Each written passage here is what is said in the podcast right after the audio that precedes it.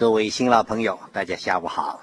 我今天要讲的题目呢，是从历史地理解读上海。那么，所谓历史地理呢，不是历史加上地理，而是历史时期的地理。就像我们了解上海的今天，你必须要知道上海的地理条件一样。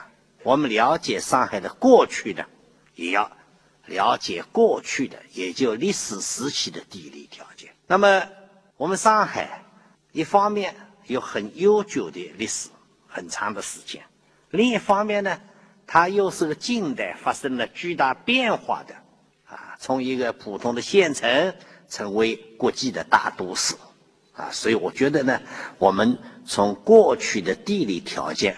来看上海的发展呢，是非常有意义的。首先呢，我简单介绍一下我们上海的简称、别称它怎么来的。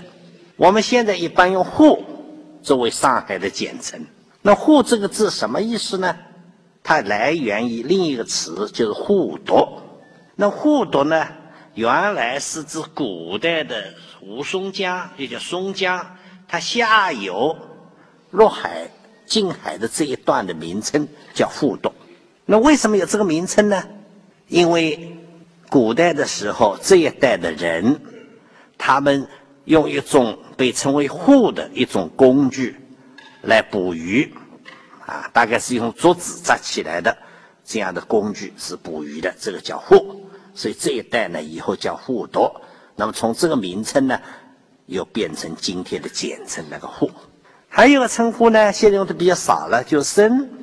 生呢，来源于申江，因为黄浦江呢，从明朝开始呢，又被称为春生江。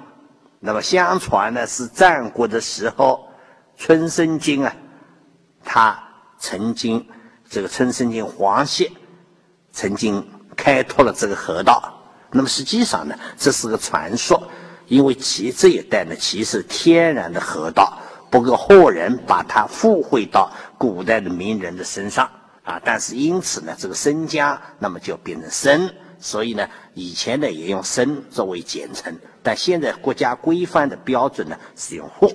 那么这两个名称呢，又有一些其他的别称，比如有的叫申江。比如上海已经有申江饭店、申江服务导报啊，这个申江也之称。还有呢，因为是这个叫黄溪浦，那么又简称西浦。以前有一些书啊，上面就西浦啊，西浦做支持啊，西浦什么风情啊，西浦其实也是上海。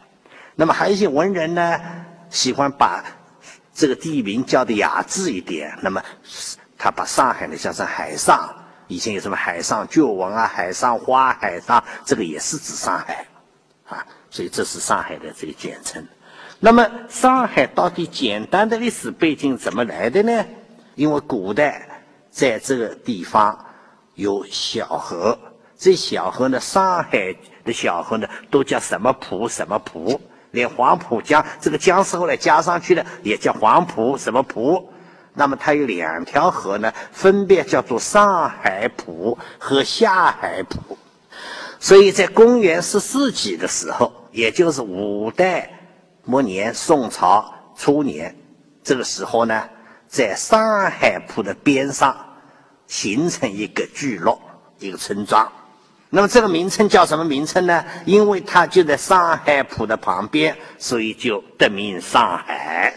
当然了。如果它在下海浦的旁边，中国人可能不会叫这个名字了。这个下海总不大好，对吧？所以上海那么正好就叫上海，所以这个名称这么来的啊。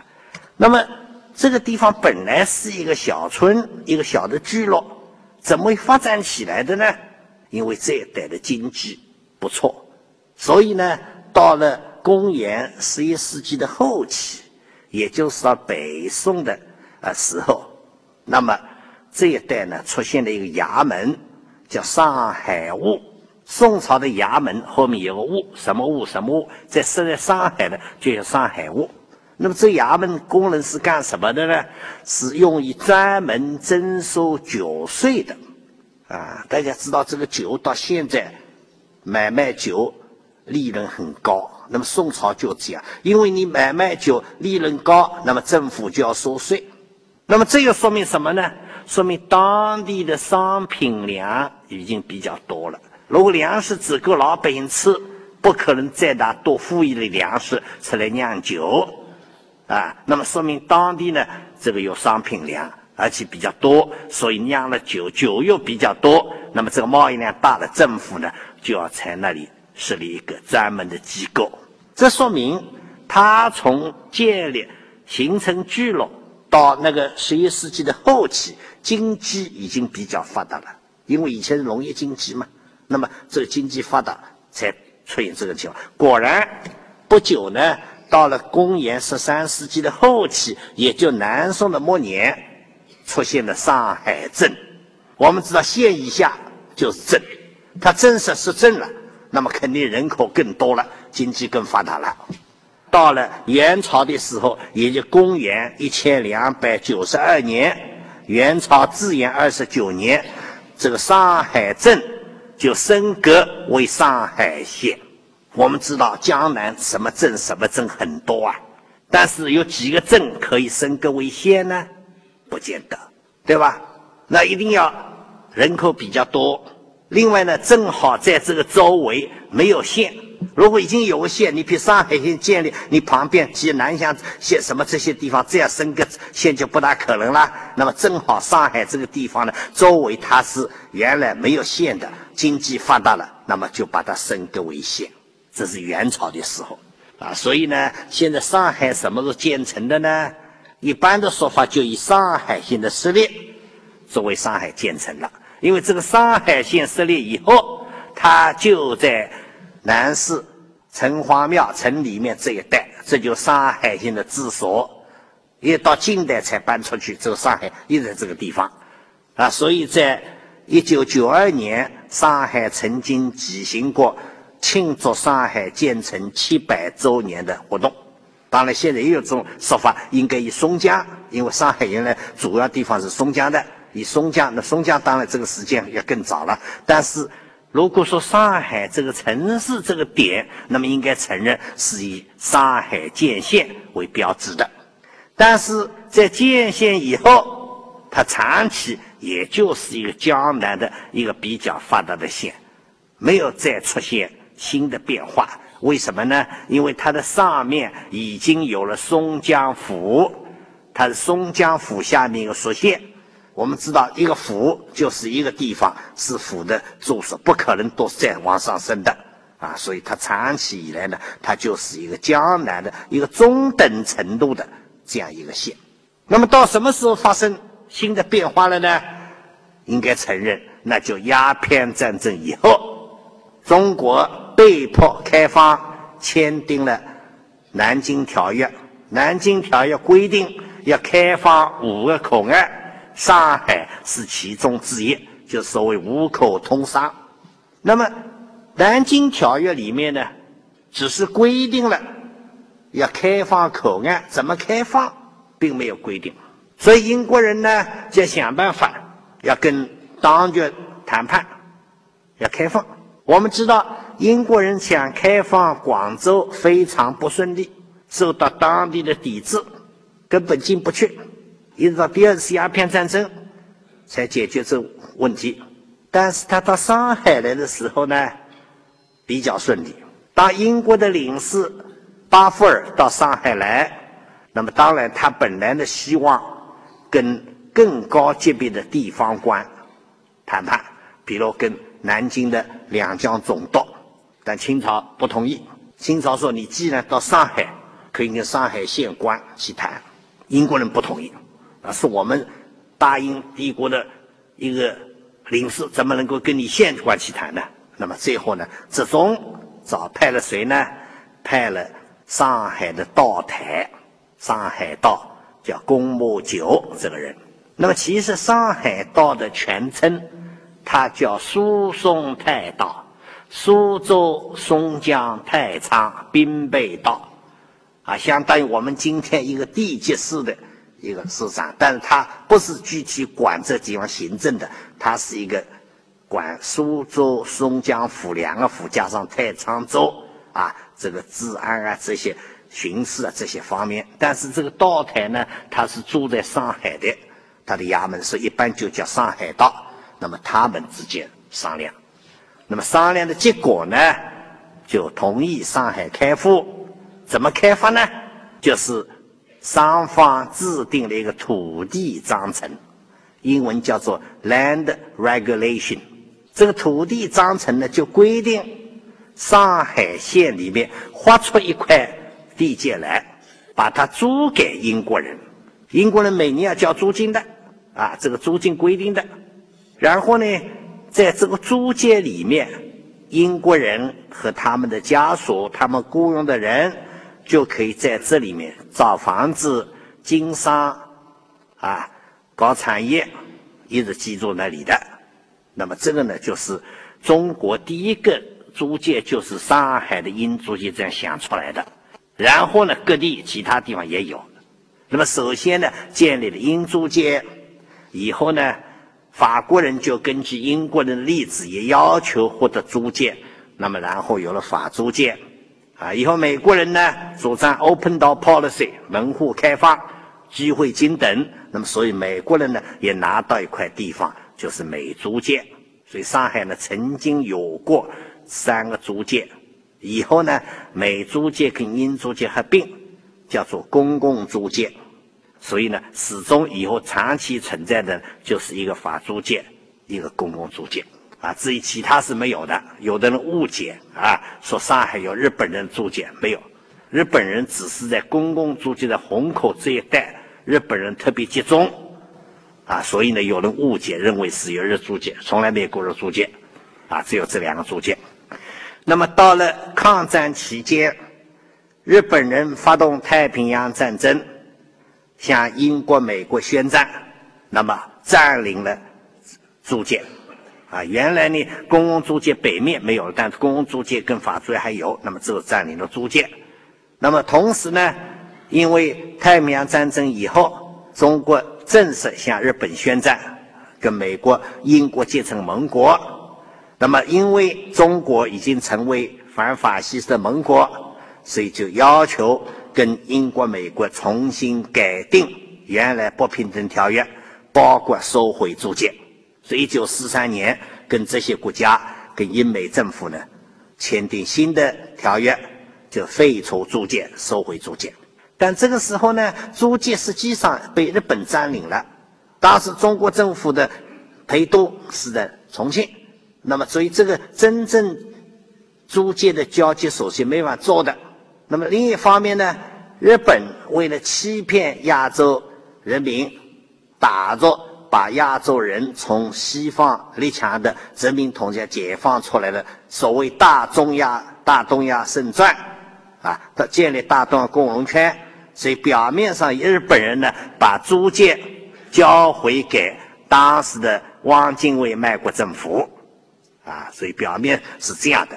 那么，真正的中国政府行使租界对租界的主权，那么要到抗战胜利以后，啊，所以这样呢，这个租界的历史是到一九四三年就结束了，啊，所以前后一百年的时间。我们为什么重点讲这个呢？因为一直到一八四三年，上海的概念还是上海这个县城。一八四三年以后，租界发展起来了。那么才成为上海作为现代城市的主体部分，应该承认就是以租界为基础发展起来的啊。所以这个差别你也看，四三年前上海是个江南，跟其他县城差不多一个最等中等程度的县城，但是四三年开始那就逐步的，而且很快的成为一个国际的大都市，成为中国以及亚洲远东最大的城市。那么上海原来呢，只是上海县，归江苏省松江府的。到了一九二七年北伐战争胜利，那么在上海建立上海特别市。三年以后，特别两个去掉，就上海市。所以上海市的历史实际上从一九二七年开始，以前只有上海县、上海道。那么到一九二七年以后呢，就成为上海市。那么另一个大的变化呢，是一九五八年。我们知道，一九五八年以前，上海市的概念就是市区加上郊区，到了一九五八年，中央政府扩大直辖市，当时北京也扩大，那么上海的扩大呢，就把原来属于江苏省松江专区的十个县，通通划归上海。所以这样呢，上海从几百平方公里的面积，一下子扩大到六千多平方公里。那么其中包括就是我国的第三大岛崇明岛。还有包括郊区的这个，现在我们现在很多已经变成区了，那个十个县啊，像松江啊，这个青浦、嘉定啊、南汇、奉贤、川沙、宝山这些，通通这个时候呢，都是那个时候划归上海的。所以上海市从扩大成为一个直辖市的面积，这个是从这个很大的变化，就是一九五八年。那么这个呢，以后基本上。大的变化就没有，这这个上海划定了，而且呢，上海发展过程中间呢，带着还有几块飞地，所谓飞地就跟上海不连起来的，但它却是归上海管的，啊，为什么呢？被解放以后，上海有很多犯人呢，这些犯人放到哪里去呢？啊，都放在提篮桥也放不下，所以呢，上海陆续找了几块地方建自己的劳改农场，啊，比如说。江苏的大丰，啊，安徽的这个郎溪，这个还有呃呃，安徽那些啊，这个白毛岭啊、君天湖啊这些地方啊，那么这些地方呢，它当地的在这个范围里面保留上海的户口人，上海过去的一些上海的，还有呢，这个一度啊，上海曾经中央曾经准备把城市的岛、城市渔场划给上海。因为说上海现在土地有了，自己能够解决这个种蔬菜，解决不粮食这个吃吃鱼没法解决啊，所以当初曾经已经差不多划归上海了。那么还有呢，文化革命中间要片面强调自力更生，哎，说你这个上海有钢没有铁，那么自己要控制铁矿，那么到江苏南京西面的板桥建煤山铁矿，啊，煤煤山钢铁基地，那煤山基地的。人都是上海过去的，包括什么当时精简的干部啊，到那里去啊。那么那里的户口归上海的啊，那里的比如说有眉山中学是归闸北区管的，所以这有还有呢大藤煤矿，所以上海以前曾经有这一飞地啊。那这个飞地的形式呢很奇怪的，是吧？当时呢强调片面自力更生，你一个地方吃喝拉撒都要自己解决啊。那么有所以所以才促成这个情况，当然行政管理上很不方便的。啊，搞了很多。那么现在呢，基本上这这个啊，除了业务上联系外，其他已经没有这个关系了。那这个就是上海发展的过程。所以我们西方人喜欢强调上海从一个小渔村变为大都市。其实这个过程啊，你看自形成聚落到今天中间的过程，还不是一下子过来的啊，有一个复杂的过程。要讲到上海这个过程中间，它的地理条件。两个方面都起了很大作用。一个呢，它的地理特征呢，就自然方面；还有一个呢，就人文方面。我们先看看自然方面。那上海一个大的特点呢，就上海的城区，包括我们今天坐的这些地方，它的沉落的时间很晚，而且沉落的过程一直延续到今天。今天我们到浦东机场外面，或者金山石化的外面，啊，好多地方还在沉落。就是还在泥沙淤积形成落地，新的落地。像我们做的这些地方，都是最近两千年来才形成落地的。两千年前，今天上海市区的大多数地方还一片汪洋，还是潮水退的时候才露出来。那么正因为这样呢，上海的海拔很低，上平均海拔四米，好多地方呢。比如像浦东机场，有些地方围垦出来地方，有的是跟基本上跟海平面差不多一米，甚至是零米。所以我们看到上海好多地方啊，这个外面如果潮水高的时候，外面的水位比里面的地面要高。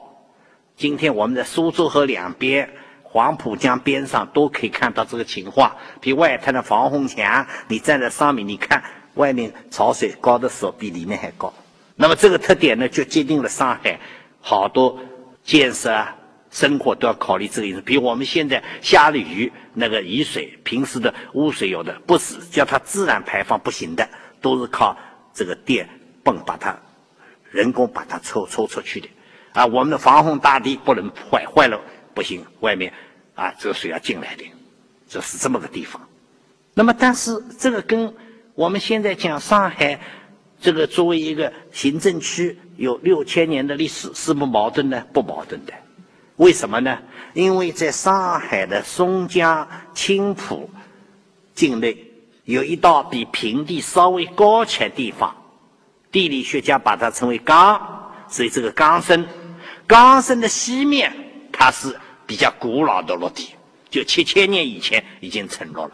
冈深的东面，那才是两最近的两三千年逐步逐步沉落的。所以你看，我们现在发现的那些有悠久历史的考古的遗址啊，文化遗址，啊，比如说富泉山、广富林、松泽，这些都是集中在冈深以西的。冈深以东呢？就不大找得到，那么基本上就没有这么长历史了。那么最晚的，除了这个大陆以外呢，又不像崇明岛。这崇明岛在明朝的时候还在移动，解放前做崇明岛移动很厉害啊。西面因为受到长江水冲击，而东面的在涨。那么现在的西面已经钢筋水泥的大堤这个围造起来，所以西面不会塌了。但东面呢还在继续的涨。那么这个条件对上海来讲呢，既有优势，但是也要注意。从优势来讲，你看全国现在土地那么紧张，哎，上海每年还增加土地，啊，这个是因为长江里的大量泥沙到了海上，再加上海上潮水的顶托沉淀沉降，这这还在涨。我们有几块地方啊，就是靠新长出土地建的，比如说浦东机场，原来的方案这个跑道呢。不是往外伸展在里面，后来华东师大这个河口海岸研究所他们的专家啊，像那个陈杰院士，他们一起研究，他们认为根据这里积雪长的特点呢，这个跑道可以往外啊，这个地方很快就长出来，没有问题，而且很安全。那么光这样，你看这个就借很多钱了，很多投资。文化革命中间七十年代那个是准备要造金山石化厂。那么这个厂造的地方是不安全呢？因为上海个别地方不是在涨，也有它的地方啊。比如说我们现在这金山石化这一带，你到外面海上有两个点岛，一个是大金山，一个小金山，现在都在海上了。但宋朝的时候啊，大金山、小金山还在陆地上面。当时上面有一个泉水还很有名，大家文人到那喝茶。上面山上有庙，哎，现在已经跑到海里面去了。那要是你有工厂造在这里了，就不就完了吗？哎，所以当时呢，一方面专家进行这个地质勘探，打打站台下去看下面地层什么时候稳定；另一方面呢，把我的老师谭向教授也请得去，叫他们去研究认证这个地方到底。是不是还继续往外涨？安全不安全？结果他们研究结果都是一致的，非常安全。非但这块地方安全，而且还有新的土地不断在形成。哎，果然，所以你看，金山石化厂没有占用耕地，都是在往外你长出来围坑，长出来围坑，现在一期、二期、三期工程都往外造了，这个多少资源节约了？但这个特点是不一定好呢？哎，不一定的。你如果今天造个港口，那你必须找一个。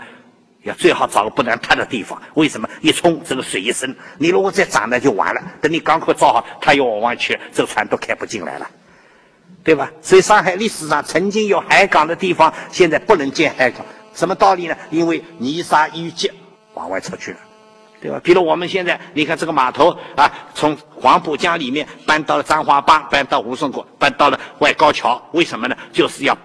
这个码头水不够深了，那么现在最大的船外高桥都不行，也停到外面阳山去了啊。但是如果你知道这个规律，好好利用的话呢，这的确是一个上海很大的财富啊。所以上次有一次开会，韩正市长讲到这个时候，嗨，他说全国土地险，我们上海居然每年还可以新增土地。你看，你到坐如果有机会，你们坐飞机从浦东机场起飞，你看看外面看几块地方有新的地方又会回出来了。啊，所以浦东现在要一直造到第五根跑道，基本上都可以利用，海滨的新长出来地方。但是海平面低、海拔低也有问题。现在大家有科学家预测说，全球变暖的过程中间，海平面升高。那你海平面升高，当然你本来就很低，当然就不利了。但是这个呢，我觉得也用不着太担心。这个为什么呢？因为海平面升高不是突然之间升高的，它其实很慢的这个过程。所以你只要随时注意着，应该讲有充分的时间。我们知道荷兰很多土地都围海造出来的，对吧？它全国的土地相当一部分是比海平面低，但它没有安全问题，有一道道的海堤早就建在那里，而且随时都有观察。所以我觉得这个呢，也不是啊什么太大的事。总而言之，从这一点呢，我觉得对上海来讲呢，啊，这个应该讲是一个总的来讲还是有很大的优势。第二个。自然地的特点呢，要讲一讲吴淞江跟黄浦江的演变，这个也是近代一个呃这些年里面一个很大的变化。现在我们讲到上海，大家说黄浦江，上海的母亲河，这个没有错。但是要知道，如果黄黄浦江要算母亲河的话呢，吴淞江应该奶奶河或者外婆河了，更加悠久。因为什么道理呢？古代的话，主要的江。是吴淞江，还没有黄浦江。这个长江以前到了下游就分了好几支，其中一支呢就是吴淞江，又叫松江。那么这个水从太湖过来入海，这是主要的河流。那么这条河流呢，曾经很宽，比唐朝的时候吴淞江要宽二十多里，啊，后来二十一里，但是以后呢，慢慢慢慢缩小。变窄，而且呢，经常闹水灾。什么原因呢？因为吴淞江是在平原上面流的。大家知道，河水你不管再清，里面总是有泥沙的。那么你在平原上流的缓慢呢，泥沙就逐步逐步沉积，河水就淤积。淤到一定的程度嘛，洪水来了，水就流不出去了，那么就要泛滥了。再加上呢，它上游是太湖，太湖呢又是吸收了很多水，所以等如果出现暴雨啊、水来洪水集中的时候呢，水量就很大。所以到了明朝的时候啊，一方面吴淞江越来越窄，另一方面呢，经常闹水灾，那么大家就要想办法治理吴淞江。那么光是治理靠人工去疏浚啊。那恐怕效果不大，所以后来大家觉得，与其这样老是在这里挖，还不如跟这些水找一个新的出口。那么找哪里呢？找到了黄浦，啊，所以呢，把这个吴淞江的水在今天外滩那个外边的这一带，把它引进了黄浦，然后呢，疏浚黄浦，使它不要再从浦东慢慢出海，而是沿着黄浦。在今天吴淞口这里出海，这样呢，黄浦成了吴淞江下游主要一个出海的通道，而吴淞江原来下游呢，就慢慢慢慢就淤塞就没有了，啊，那么黄浦江呢，再加上上游的水呢，就越来越变得宽大，这样呢，吴往到明朝的时候，黄浦江成为上海的主要的河流，而松江。后来又叫苏州河，那么这个就慢慢慢成为它的支流了，因为它下面没有出海口了。那么这条河有什么对上海重大意义在哪里呢？我们知道上海号称海港，但实际上上海是个河港型的城市。你看以前的码头在哪里呀？都在黄浦江边上，十六铺啊，公平路。啊，这个和在过去虬江码头，这些码头通通是沿着从吴淞口进来，一直黄浦江深就了十六浦深才六海上游，全在江里面。那么江里的码头有什么好处呢？它比真正在滨海的地方安全。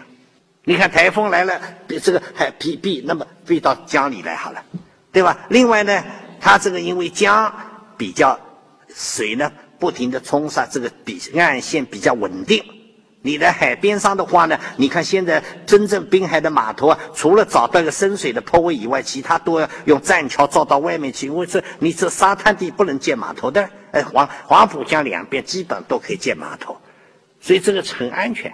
那么上海，我下面讲到真正在全国有利的地位，在世界上有利的地位是靠黄浦江维持的。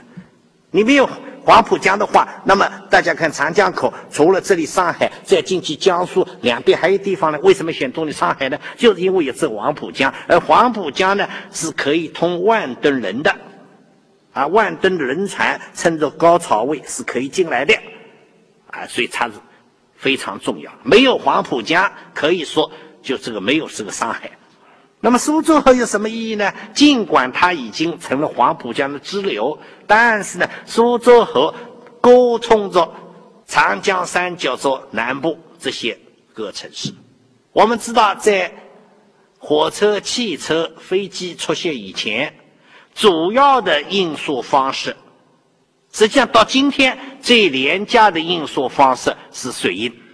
所以，通过苏州和黄浦江和它无数的支流，可以非常容易的联系到中国经济最发达的江苏的松江、苏州、无锡、常州啊这一带，也可以联系到浙江最发达的杭嘉湖、杭州、嘉兴、湖州，这些都可以水道通道的。我记得。一九五七年，啊，我到上海来第一次，那就是从家乡坐的轮船到河南路桥下面码头。当时很多内河的船都停在苏州河的，啊，也有停在黄浦江的这个这个码头。所以你到江南，你到各地基本上都有船，有轮船啊，通到上海来，啊，那么很多货物呢都运输过。到现在，比如上海的建筑材料。黄沙、石子啊、水泥啊，还是通过内河的轮船从湖州这一带到上海来的，是最方便的一个方式。所以黄浦江、苏州河，它实际上是上海联系国内外一个非常重要的交通的动脉，啊，其实到现在还在起这样的作用。这也是上海有得天独厚的这个条件。要没有黄浦江的话，那么不可能这个。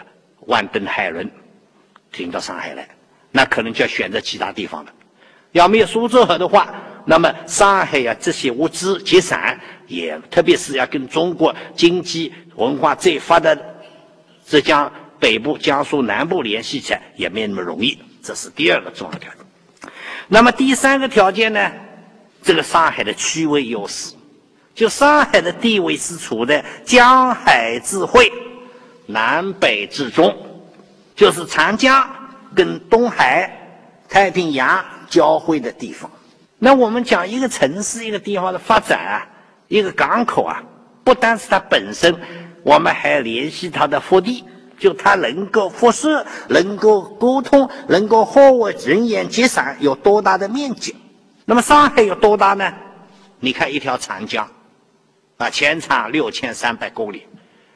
对吧？通航以前可以通到宜宾啊，现在再往上可以再通上通到云南，这些地方的货物人员可以沿着长江顺流而下到上海集中，然后通过上海到日本啊、美国啊、欧洲啊都辐射出去，全部可以通过水运解决的。同样的，进口的物资到了上海以后，可以通过长江。辐射整个长江流域，那么再加上内河到长江三角洲，你看看中国的所有的城市，所有地方有几个地方有这样条件？这是唯一的。广州当然很好，但广州你看它上游是珠江，珠江流域能跟长江流域比吗？而且还有一个腹地，哎，上海通过这个联系到江苏、浙江，你看珠三角的腹地很小。出了广州城不远，就是贫困山区了。整个珠江它不是连成一片，而是一个个的流域，中间隔着山。再上往上，那更不要说。珠江的源头虽然可以追珠江流追溯到这个啊贵州，但实际上中间好多地方已经是山区以及经济文化落后的地区，哪有长江流域这么大一块，对吧？所以当初你看一次一次近代啊，包括四川啊，从早期这个周荣这些人，到后来邓小平什么，他们出国到哪里啊，都是经过上海出去的。那么有些物资本来没有出口以前，中国算不得什么，但一经过上海汇集出口，在世界上产生巨大的影响。啊，今天我们可能就不大知道了，比如说桐油。桐油哪里来的？就是长江流域油桐树炼的油、榨的油。那么当时世界上面呢，造船、军舰所需要的防腐剂，都是依靠中国的桐油来制造的。那么这个桐油就长江流域集中起来，到了上海出去。抗战时候有个桐油贷款啊，要跟美国人借钱，那么拿什么做担保呢？拿中国的桐油出口，这可见桐油的重要性。又比如猪种，做脖子上的牵硬的毛，以前世界上面生产好的发子都是用中国的猪种，啊，现在都是人造毛的，啊，你现在桐油不用，为什么？都防腐剂，都化化学的合成的，都容易啊！不要你添，但是如果需要天然的，还是离不开的。那么，所以以前上海，你看外贸里面有桐油大王，有猪种大王，啊，这个桐油都不是本地，都是长江流域给你带来的。那么还有它这地位呢，处在南北之中。中国一万八千公里的海岸线，你看终点在哪里呢？基本上就上海。啊，你北面当然有港口啊，辽宁的，还有呃这个秦皇岛的什么呃再过来啊，那边营口，然后天津什么都有，但是太偏北了，对吧？你看这些冬天好多地方都冰封起来了。那么，另外它的腹地也有限。你看天津那个海河根本通航地域很短，再上去都没有那么它腹地也没有那么好哎，它不太偏。那么广州呢，当然偏太偏南面了，而且相对讲台风啊、暴雨这个影响也比较大。那么上海呢，正好处在南北之中这样的位置，啊，所以这个位置地理位置是中国只有上海有这个，其他地方没有。那么呢，我们再简单看看这地图呢，大家可以看到，原来太湖里面的水啊，那还是。这样，吴淞江直接出去的这个地图，这是宋朝呃的以前的啊，唐朝、宋朝的地图。到了明朝呢，大家看到了，你看吴淞江过来，然后到了今天外滩地方，就进黄埔到吴淞口，就这么出去了啊。在下面的河呢，原来干道已经慢慢淤塞了。那么上海的租界呢，我刚才讲到，原来这一圈大家看到，这是上海的旧城。啊，这个旧城城墙呢，基本上没有了，现在只只剩下一小段，但是这个地方还看得出来。你去看上海南市有两条路啊，中华路、人民路，就是原来的城墙上这个拆掉以后造的。所以你如果今天你有兴趣从中华路出发，走一圈，走到后来再经过人民路，再回到原地。啊，以前有个电车就环一圈的。哎，那么好，在外面呢，那就租界了。这个英租界就是这外滩，英国英英语叫 ban，这里开始，外边都叫这，一直沿苏州河的南面啊，一直到中山公园这里一带，好，这也前前世就是英租界。那么英租界南面呢，就紧贴上海城的外面，包括淮海路、衡山路那边在的呢，就法租界。当然，这里是已经经过一次拓展，原来开始没那么大的啊。那么好，美国人来的时候呢？黄埔呃，苏州和南面已经没有地方了，所以美国人选选了苏州和北面，从今天的西藏路以东，啊，这西藏路就在界河，西藏路西面就是就是华界了，中国人地方了。那么这个，然后呢，经过虹口到提篮桥、杨树浦一大块，这就是美租界。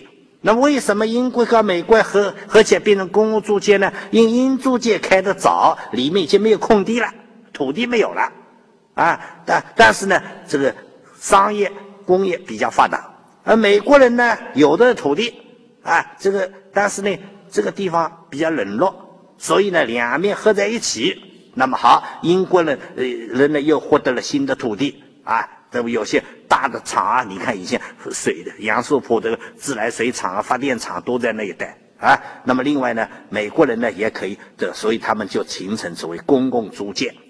那么我们不得不承认，一直到改革开放，上海城市的主要的地方在哪里？还是原来租界啊，最发达地方。还当然，现在开放以后已经扩大了。但是所以呢，应该承认，上海这个现代城市，并不是上海县自己正常的发展扩展起来，而是外加上一个新的因素，那就是租界。当然，在这个过程中间，一九二七年以后啊。这个国民政府考虑到上海市政府啊，觉得不应该在租界里面建立市政府，所以曾经有过一个计划——大上海计划或者新上海计划，就准备在今天的江湾、五角场这一带建立一个新上海，啊，可惜没有建成，啊，但是现在有好多余下的地方我们还可以找到的，啊，比如说那个今天上海体育学院的礼堂。就是当初建好的上海市政府大楼，啊，今天长海医院、这个呃同济中学，什么好多房子，包括江湾体育馆、体育场，都是当初大上海计划的一部分，啊，如果这个建成呢，也是很新颖的、很很发达的一个现代城市，可惜就是没有建成，所以这个上海前面大概这样。